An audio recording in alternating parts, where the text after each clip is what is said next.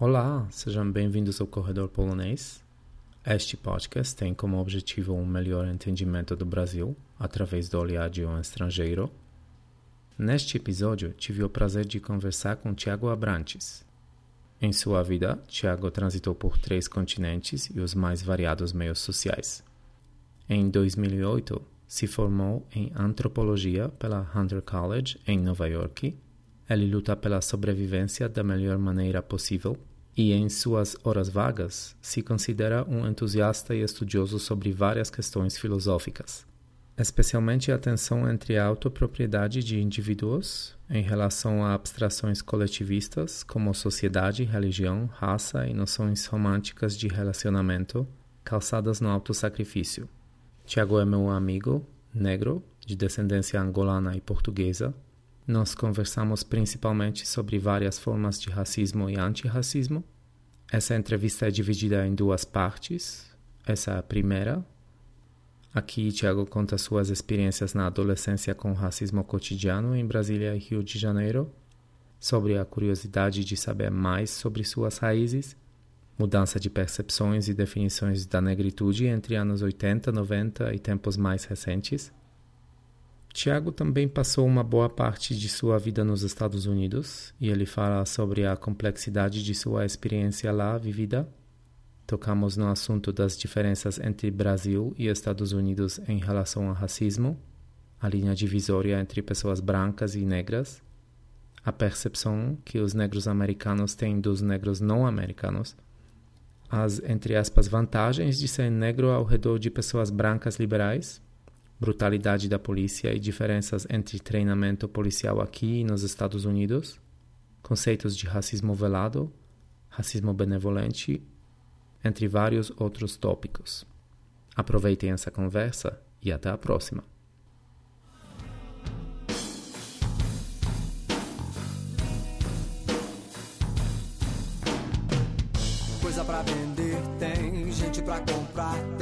preço barato tem, comércio informal, tem preconceito tem, tem violência tem, criminalidade tem, mas tudo é tão normal. Aqui não há emprego e ninguém trabalha. Os homens tomam tudo e chama de pirata. Presta um serviço público, quero uma medalha. Meu nome é Lampião Zapata Che Guevara. Eu sou do mercado negro. Eu levo acesso ao povo, esse é o meu emprego. Eu sou um ambulante, Regis Camelô. Foi assim que o Silvio Santos começou. Mercado negro, esse é o meu emprego. É, camelô.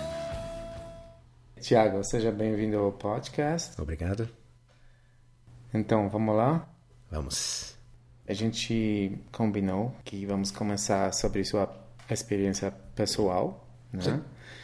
Então você pode é, conversar um pouco sobre sua adolescência.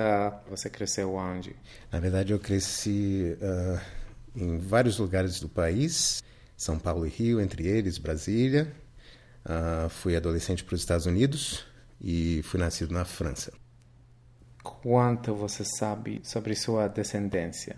Então, uh, eu, na verdade, acho que eu sei talvez um pouco mais do que a média dos brasileiros.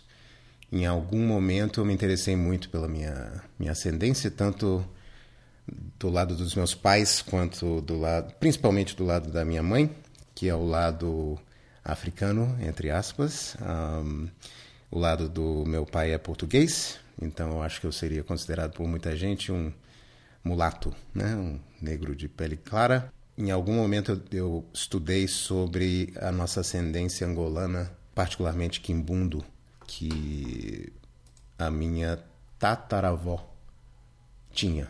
Supostamente a minha tataravó teve pais angolanos que vieram escravos para Minas Gerais, primeiramente, e depois para o Rio de Janeiro. Inclusive, a gente a família tem o nome dela, que é Belmira, e uma foto. Então, acho que por, por isso mesmo eu diria que é, eu tenho mais consciência da minha ascendência do que muita gente, principalmente do, da maioria dos negros, eu diria, no, no país. Você mencionou, um, antes de gravação, você mencionou que algumas palavras que você, sua avó usava eram de... Quimbundo. Uhum. Quimbundo seria um dialeto angolano, que se não me engano ainda é falado na Angola.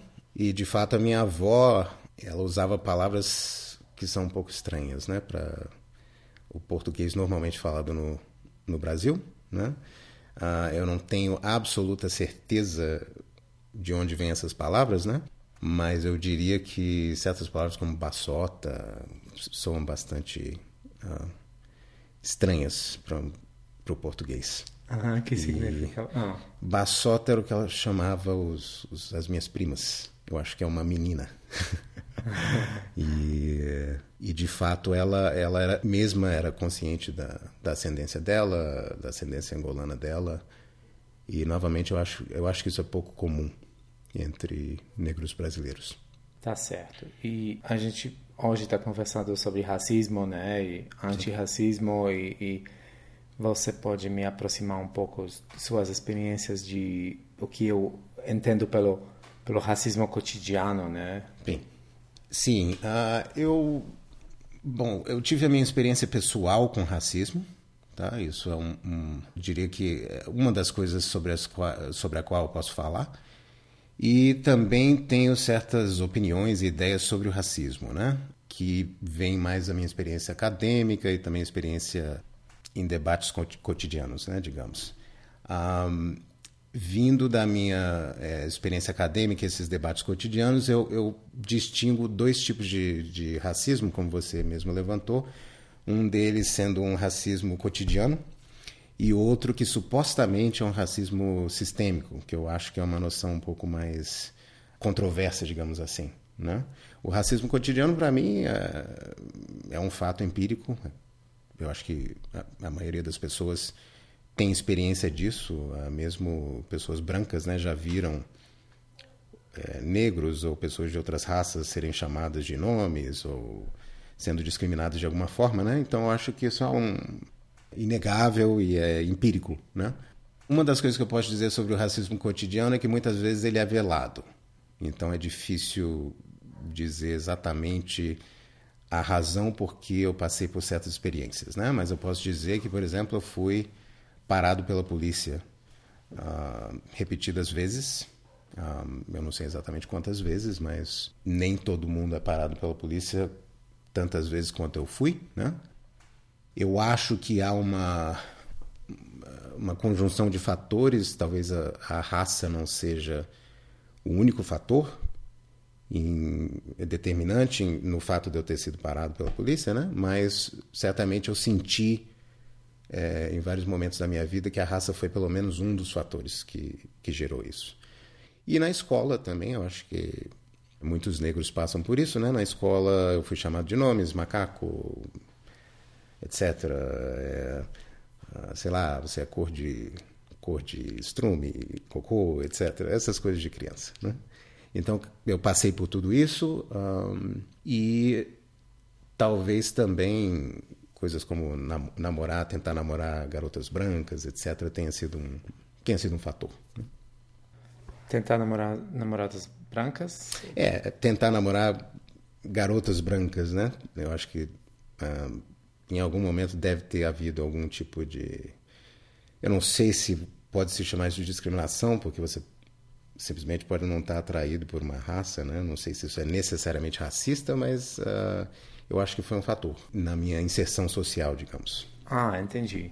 Tipo na uh, rejeição pela, Exato. pela, ah, tá, tá, tá certo. Isso, isso que mais ou menos eu entendo pelo, pelo racismo cotidiano, né? Sim. Outro dia um aluno meu uh, comentou sobre algum exame que ele fez anos atrás, né, na escola e ele o resultado dele foi foi o melhor resultado do, do, da turma, né? E ele ele é também negro e o, o professor dele tinha questionado o resultado, né? Olhou para ele não sei se ele falou diretamente, mas tipo ficou cético como você conseguiu alcançar resultado tão alto, né? E ele ele entendeu naquela época que que foi racismo, né? Porque Entendo. o professor não não acreditou, né? Você acha que, que tinha impacto na sua vida, pelo menos por um momento, esse tipo de racismo? É, na escola, eu pessoalmente, eu, eu, eu consigo identificar o que você está falando, a situação que você está falando. Uh, não me estranharia que de fato isso aconteça com, com, frequência, mas eu pessoalmente acho que eu tive quase que, quase que a, a experiência oposta, uh, vinda de professores. Eu acho que houve uma certa romantização da minha negritude por várias pessoas, várias pessoas brancas, principalmente no meio acadêmico, que, ao meu ver, também é um pouco fetichista e tira um pouco da minha humanidade, digamos. Né? Um, eu acho que o racismo uh, mais aberto, de fato, eu sofri uh, vindo da polícia. Uhum. É, isso, isso é inegável, né? Nosso, nosso amigo em comum, uh, Su, um, Sim. É, passou por uma situação esse ano, né? Em janeiro de 2019, ele é por, por acaso ele é americano, né? Mas ele ele mora aqui e estava voltando de, de, de, café, na verdade, e foi parado por um, uma viatura, né, de polícia e, e, não sei se, se aconteceu tão brutalmente, né? Então eles pararam dele, né, e, e, e deram um baculejo nele.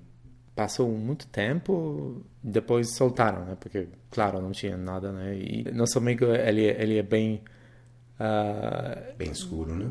Sim, bem escuro, mas também muitas coisas não afetam dele, né? Então ele ele tipo falou sobre isso como se fosse como nada aconteceu, né? Isso na de, de fato eu eu noto uh, em, em, muitas pessoas negras que eu conheci, eu acho que de, de fato eu também me sinto assim um pouco uh, é um pouco fatalista. Eu vejo esse tipo de coisa como algo que vou ter essas experiências e é algo que eu vou ter que lidar com isso na minha vida toda. Entendi talvez seja interessante contrastar um pouco cidades, né? Porque você não muitos anos, mas você morou por, por um por um tempo no Rio, né? Rio é nada similar com Brasília, né? Então, Sim. é como como você veja essa, essa coisa de, de cidades, né? Sim. Do Brasil. É, o Rio de Janeiro, logicamente, tem muitas particularidades, né? Uh, até geográficas. Geograficamente falando, a população negra é bastante, eu acho que poderia se dizer, segregada, né? Entre favela, favela, zona sul, praia, favela, né? Então é, é muito óbvio de onde é a proveniência das pessoas que circulam nos lugares onde eu, eu, eu circulava, né? Ah, no meu caso, eu fui quando eu morei no Rio, eu era, eu era adolescente, morava na, no bairro das Laranjeiras, que é um bairro uh, dito nobre, eu não gosto muito desse termo, mas uh, de, é de classe média, né? Um bairro de classe média. Então a minha experiência toda foi como um negro de classe média, né? E é um pouco paradoxal porque muitas vezes você, assim como a polícia, você identifica um, certas pessoas como uma ameaça, né? E muito, muito disso tem a ver sim com a, a negritude da pessoa. Então eu, eu, sendo uma pessoa negra, muitas vezes temi ser assaltado por outras pessoas negras, né? E, a, e talvez a negritude dele, uh, dessas pessoas, uh, tenha sido um fator, né? No que eu sentia, no meio do que eu sentia. Então, na verdade, eu acho que daí pode surgir um debate interessante, né? Até que ponto isso é racista, né? Eu acho que muitas, muitas pessoas poderiam me acusar de um, uma espécie de é, ódio próprio, né? Um, mas eu acho que, por outro lado, uma, uma reação inteiramente natural. Você está lidando com pessoas estranhas e você imediatamente identifica símbolos de status, símbolos sociais que possam te colocar em risco ou não. Né? E no Rio de Janeiro isso é muito presente porque é uma cidade, obviamente, muito violenta. Uh, praticamente todo mundo que eu conhecia, os meus colegas de, de escola, uh, todos tinham sido assaltados, né? Uh, muitas vezes a mão armada. Então isso é, é parte do, do cotidiano da cidade algo que em Brasília não é, certamente não é o caso na mesma proporção.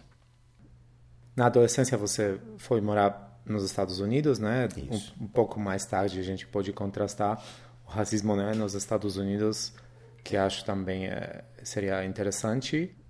É, eu gostaria só de adicionar que talvez um conceito interessante seja o, o, e algo que eu experimentei pessoalmente, o conceito de racismo benevolente, que é um racismo que não é propriamente velado, ele não é escondido, mas ele supostamente tem boas intenções. Então eu vou te dar um exemplo.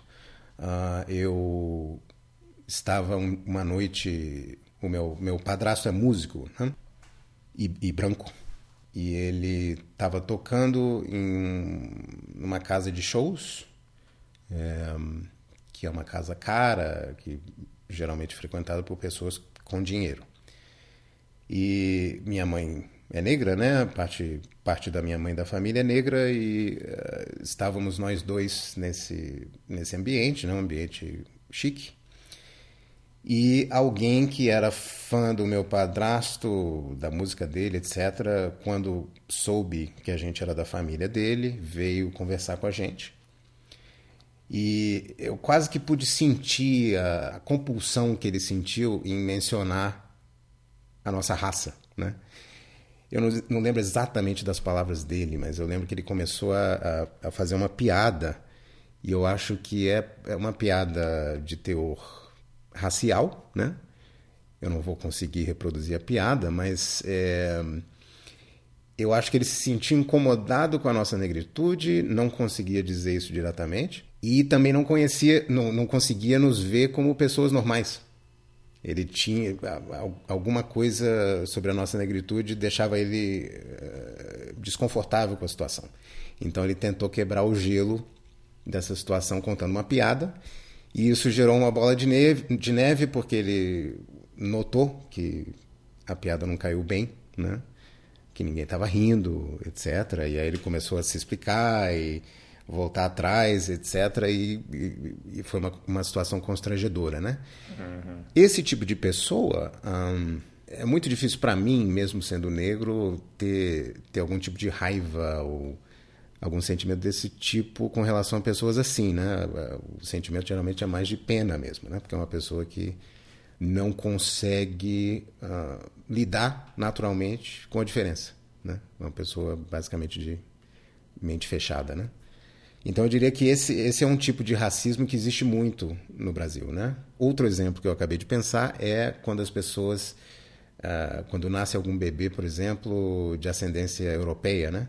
E aí geralmente se faz o comentário, olha, ele, ele tem olhos azuis, né? É. ele é loiro, nossa, nossa, mas que coisa linda, né? E muitas pessoas não, não entendem que isso vem já de uma certa bagagem onde ideológica, né, onde a, a, traços europeus são considerados atraentes e africanos não.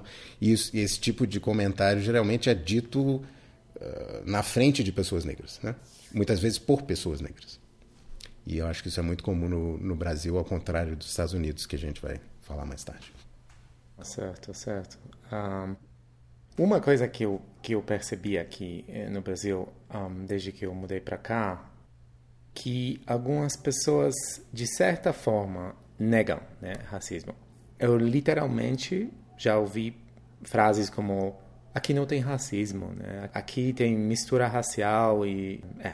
Sim, eu, é, eu, eu gostaria, quanto a isso, eu gostaria de contrastar o Brasil... Um talvez da década de 80 e 90 com o Brasil de décadas subsequentes. Eu acho que houve uma mudança muito grande nesse sentido em relação à raça e à consciência de que certas pessoas são consideradas negras ou não, ou se há racismo ou não no país. Uh, a minha experiência enquanto jovem era que é, não só era negado o fato de que o racismo existia no, no país, né? É, o que empiricamente é falso para mim, porque eu sofri racismo desde que eu me entendo por gente, né? O racismo cotidiano, eu digo. Um, era negado isso e eu acho que tinha muitas pessoas que investidas em negar a negritude de pessoas que têm algum tipo de mistura. Então, uma pessoa como eu que tem pele clara não era considerado negro, né, por muita gente, porque aí a minha impressão é que isso gera um problema a menos. Né? Se, eu, se eu não tenho nem que admitir a negritude de uma pessoa, eu não preciso nem me preocupar com o fato de que essa pessoa possa sofrer racismo ou, ou qualquer tipo de discriminação. Então, é, eu lembro que quando eu era jovem, eu, eu gastei muita energia emocional tentando afirmar minha negritude. Eu sou negro, sim. Uh, eu tenho antepassados africanos, isso é importante para mim. Eu sofro racismo, sim. Há racismo no país. Tudo isso aconteceu comigo enquanto jovem. Um, e ao longo do tempo também, o meu, meu pensamento sobre racismo foi mudando, né? Mas eu acho que o país em si foi mudando. Eu acho que a, as atitudes com relação à raça mudaram muito. Então hoje em dia eu acho que é muito raro, seria muito raro você encontrar uma pessoa que diria isso, que o, o Brasil é uma democracia racial, né? Que era o, o termo usado no passado. Da, o Brasil é uma democracia racial porque há miscigenação, ao contrário dos Estados Unidos. Esse sim um país racista, esse sim um país onde há discriminação, segregação, etc. Né? E eu também notei que quando eu voltei dos Estados Unidos, já adulto, as pessoas uh, muito prontamente uh, me chamam de negro e de uma forma respeitosa, mas elas me consideram negro, algo que no passado muitas pessoas diriam: não, mas você não é negro, você é moreno, né? Existia uh, muitos eufemismos uhum. para evitar a nomenclatura negro. Inclusive os próprios termos, né? Eu acho que negro era um termo mais pejorativo, enquanto que a, a mudança do próprio termo negro pode ter mudado, eu acho, ao, ao longo desse tempo. O que para mim me surpreende porque em algumas décadas essas atitudes mudaram muito. Uhum. Tipo de, de, na sua adolescência, nos anos 90, né, 80, 90 mais, né? E depois uh, agora, né? Ou, ou desde quando você voltou, né, do, dos Estados Unidos. Exato. Que foi quando? Eu voltei em 2009. 2009, né? Em algum momento da sua vida, da sua exatamente quando aconteceu isso que você deixou é, sua descendência ser tão importante para você? Na verdade, eu acho que não, não é que a importância da minha descendência tenha sido deixado para trás necessariamente, mas hoje em dia eu não, não me consideraria uh, militante de nenhuma forma. Eu acho que essa que é a diferença. Uhum. a importância que eu dou à minha descendência, à minha família é inteiramente pessoal. Um, tem a ver com as pessoas negras da minha família que por quem eu tinha muito afeto, né? E também a ver com a história do Rio de Janeiro, que é uma cidade que eu amo, certas experiências que eu tive lá e que me lembram da minha família, da minha avó, da minha tataravó um, e da minha tia-avó, quem eu conheci, que viveu até 1995, morreu, morreu com 95 anos de idade, quem um, cresceu numa fazenda, numa fazenda escravagista, né, onde a minha tataravó tinha sido escrava e foi ela foi liberta né, pelo, pelo senhor da, uh, das terras em Minas Gerais e aí eles foram para o Rio de Janeiro. Então é, eu acho que talvez a partir da minha saída da faculdade, a partir desse, desse momento, uh, a minha negritude começou, começou a ter uma importância puramente pessoal para mim e não política. Uhum. Então, talvez seja interessante agora uh, contrastar um pouco suas experiências nos Estados Unidos e aqui, né? Eu cresci, como eu já disse, numa família de classe média, né? Então, eu acho que como era comum para pessoas da minha idade, nos anos 80, 90, eu tinha algum anseio para conhecer os Estados Unidos, para ir à Disney, inclusive fui à Disney, né? que não é uma experiência que eh, que você recomenda eu recomendo mas uh, principalmente para pessoas negras, né? uh, eu recomendo, mas não, não, supostamente não é uma experiência típica de uma pessoa negra, né? Ah, uh, mesmo uma pessoa mulata ou misturada, seja lá o que você me considerar. Mas um dos meus anseios em ir para os Estados Unidos era justamente esse o, o, despertar da minha negritude, né? Eu me tornar consciente da minha negritude depois dessas experiências de racismo que eu falei, etc., é, começou a me interessar o movimento negro nos Estados Unidos, a história afro-americana, Uh, o rap, hip hop, eu ouvia isso adolescente, etc. Ah, então, ir para os Estados Unidos, para mim, já eu, eu, já fui com uma certa bagagem e certas expectativas relacionadas à raça. E eu já procurava ter uma experiência com uma consciência racial diferente da que eu vivia no Brasil. Uh, até porque eu achava que no Brasil as, as pessoas negras não tinham consciência racial suficiente. Então, eu, eu queria ter essa experiência de pessoas que realmente se consideram negras e que um, têm algum orgulho de serem negras.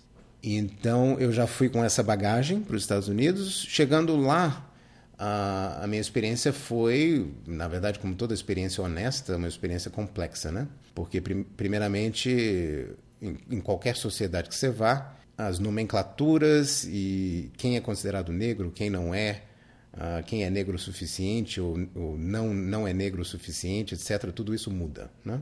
E isso é uma experiência que os próprios afro-americanos têm quando vão à África e são considerados brancos. Né? Então, é, uma das experiências que eu tive, surpreendentemente, foi de, de ser acolhido pela comunidade afro-americana é, na minha escola, primeiro na, na minha high school, onde eu fui em Pittsburgh, em 94, e depois na faculdade, quando entrei na faculdade.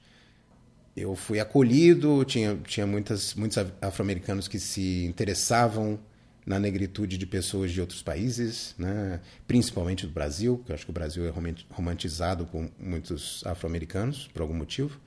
Suspeito que tem a ver com as mulheres brasileiras, algum tipo de fetiche nesse, nesse sentido. Uh, então, houve, houve essa experiência, né? Mas houve também a experiência, logicamente, como, como é de se esperar, que eu não sou um afro-americano. Então, ao mesmo tempo que eu uh, tangenciava a comunidade afro-americana, eu também não era exatamente parte dela, né? Mas tive muitas, muitas relações próximas com, com pessoas afro-americanas e, inclusive, é, relações intelectuais, é, debates sobre raça, etc. E tal. Então, de certa forma, ah, houve uma convergência e, de outra forma, sempre houve algum, algum tipo de diferença entre quem eu era e quem afro-americanos eram, né? quem os afro-americanos eram.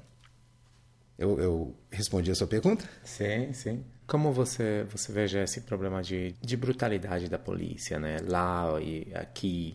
Sim, novamente, eu, eu acho que esse debate é complexo. Um, de certa forma, a polícia brasileira pode-se dizer é mais corrupta, né? mais, mais violenta, mais truculenta, um, de forma geral, seja com a população branca, seja com a população negra. Né? De outra forma, eu acho que deve sim haver uh, racismo né?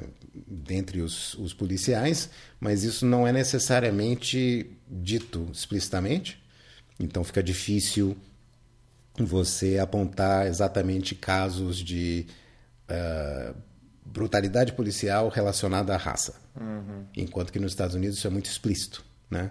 Inclusive, eu acho que nos Estados Unidos isso é exagerado. Ou seja, podem haver casos em que uh, um, um, negro é agredido por outros motivos, que não, não sejam a negritude dele. Mas, no entanto, nos Estados Unidos, porque é uma, uma sociedade que um, leva muito em consideração a raça das pessoas, vai ser presumido que a raça foi o fator determinante da violência policial. Só que eu acho que no Brasil é o oposto. Né? Ah, tem muita gente que presume que a classe social da pessoa é o único fator determinante na brutalidade da polícia ou truculência da polícia, quando, pessoalmente, não tem muita dúvida para mim que a raça é sim um dos fatores. Mas há toda uma interação entre diversos fatores classe social, uh, idade, uh, sexo, raça, a maneira como você se veste, o lugar onde você está, a companhia. Né, a companhia que você tem à sua volta, mil e um fatores que, que interagem com a raça. Né? Então é muito difícil apontar exatamente quando é que a raça é um fator determinante.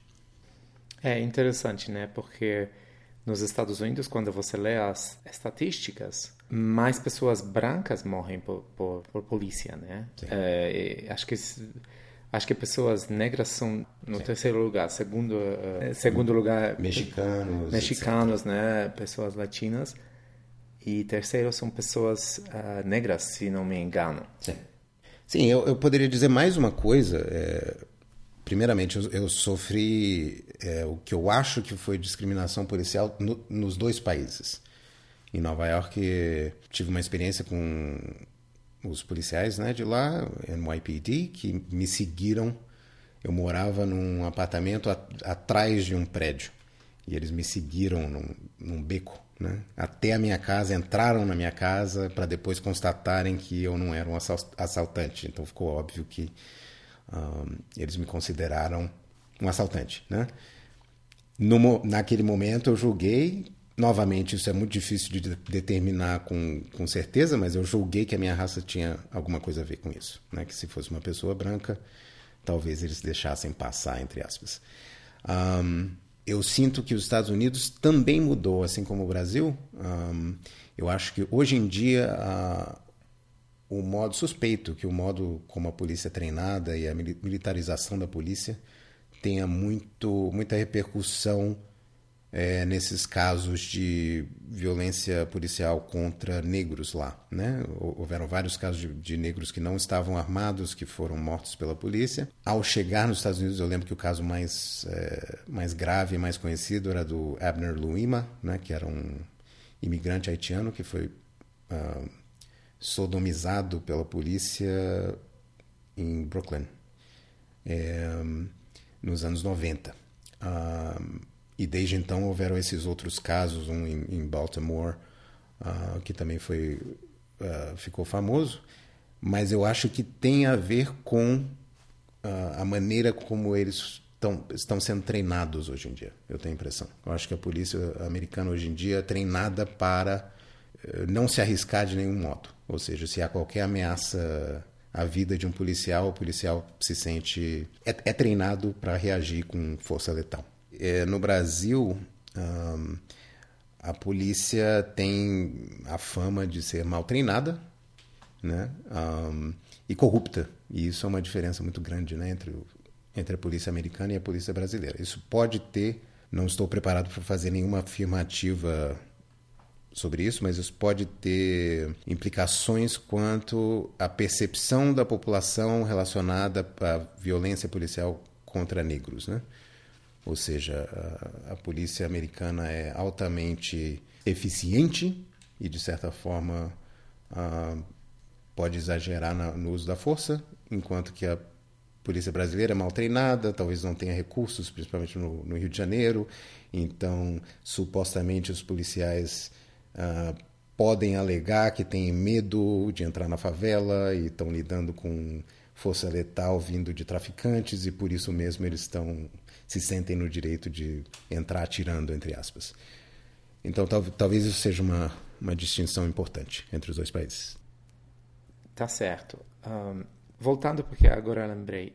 Essa coisa, esse comentário, que aqui não tem racismo, né? Que pessoas, entre aspas, negam, né? É, que o racismo aqui.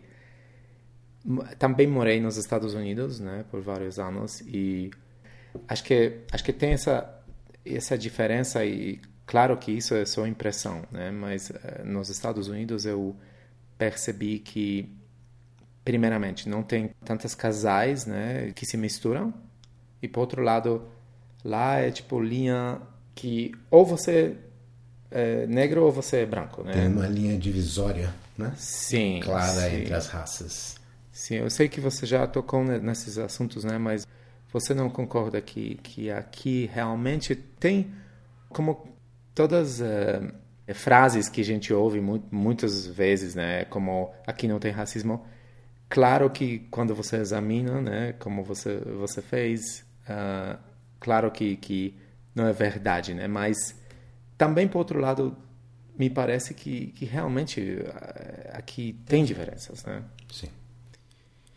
Exato. É, é, eu acho que muito, muito desse, desse, debate também tem a ver com a definição de racismo, e novamente se a gente está falando de racismo cotidiano ou não. Né? e também se o racismo é velado ou se ele é explícito. Isso é outro fator. E outro fator é, é talvez tenha até mais uh, diferentes formas de racismo que não sejam simplesmente cotidiano ou sistêmico, mas podem ter. Bom, muita, muitas pessoas alegariam que simplesmente é, apontar que uma pessoa negra já é um tipo de racismo, né? Ou cotas já são, de certa forma, racistas, no sentido de que você está diferenciando as pessoas, né? E no Brasil, de fato, parece que a gente tem muitas experiências onde uh, a raça não é explicitamente dita, né? A raça das pessoas não é explicitamente dita e pode não ser um fator determinante, há muita miscigenação, então há uma complexidade muito grande é, de fatores. A cor, de, cor da pele pode ser determinante, se a pessoa é um, uma pessoa negra de pele escura ou não, uh, se tem cabelo pichain ou não, etc. Porém, você tem certas experiências, como eu já tive, não sei se você já teve. Por exemplo, eu lembro uma vez estar dirigindo com a minha família em, em Niterói e na praia. E Niterói tem certas praias que, que são em, em bairros mais nobres, né? A maioria das pessoas de lá seriam consideradas brancas para padrões brasileiros, não para padrões americanos ou europeus. E eu lembro que a gente estava passando por um cantinho da praia que era um pouco mais suja, não sei, mais próximo do centro.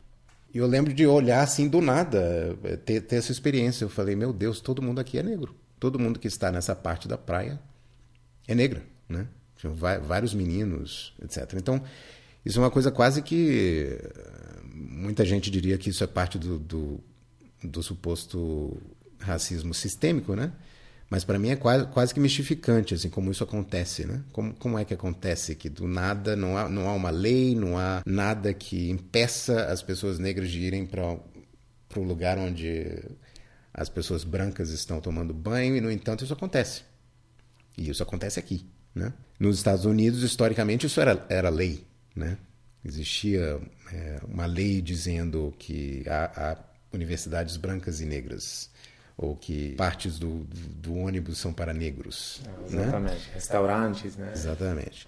Então, de certa forma, eu não sei uh, até que ponto não explicitar a raça é uma vantagem. Isso é uma coisa que eu sentia muito na adolescência. Não sei, entendeu? Talvez seja mais vantajoso para pessoas negras uh, estarem mais cientes da própria negritude e entender que tá, a gente está sendo segregado aqui. Há uma segregação. Pode não ser explícita, mas ela existe. Né? Por outro lado, o que você está dizendo, eu também acho correto. Eu acho que a sociedade americana é inteiramente obcecada por raça. Né? Isso, isso se dá de tantas formas, né? inclusive muito instintivas, como sexual, por exemplo. Eu acho que é, coisas como pornô interra interracial, etc., é, é um, um fetiche muito maior nos Estados Unidos do que seria aqui, né? justamente porque a raça é de fato uma obsessão lá, né? tanto de brancos quanto de negros. E diria mais, mais, um, mais um ponto que eu acho que muitas vezes você ser negro te dá um certo status. E isso é algo que muita gente pode achar controverso dizer, mas você. Isso eu, eu senti na pele. Né? Você pode entrar. Você está em Nova York, em, em um certo ambiente mais liberal, onde a maioria das pessoas é branca, e se você entra num, sei lá, numa, numa discoteca com, entendeu, entre cinco negros, você vai ter um, um, um certo tipo de reação das pessoas, né, favorável, né, porque uh, isso indica que as pessoas têm uma mente aberta e que é, não são racistas, etc. e tal. Então você é a pessoa bacana e descolada do, do grupo por ser negro. Né? Isso também acontece.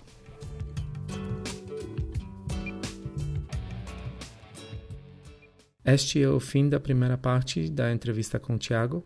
No próximo episódio vocês podem ouvir a segunda parte. Galera, se vocês gostaram dessa conversa, podem me seguir no Instagram, Twitter ou Facebook. E não esquecem de deixar a sua avaliação na qualquer plataforma na qual vocês escutem o podcast. Isso ajuda muito na visibilidade do programa. Obrigado e até lá! Eu quero ver o sol nascer mas não se for quadrado. Na vida também quero vencer, mas não do modo errado.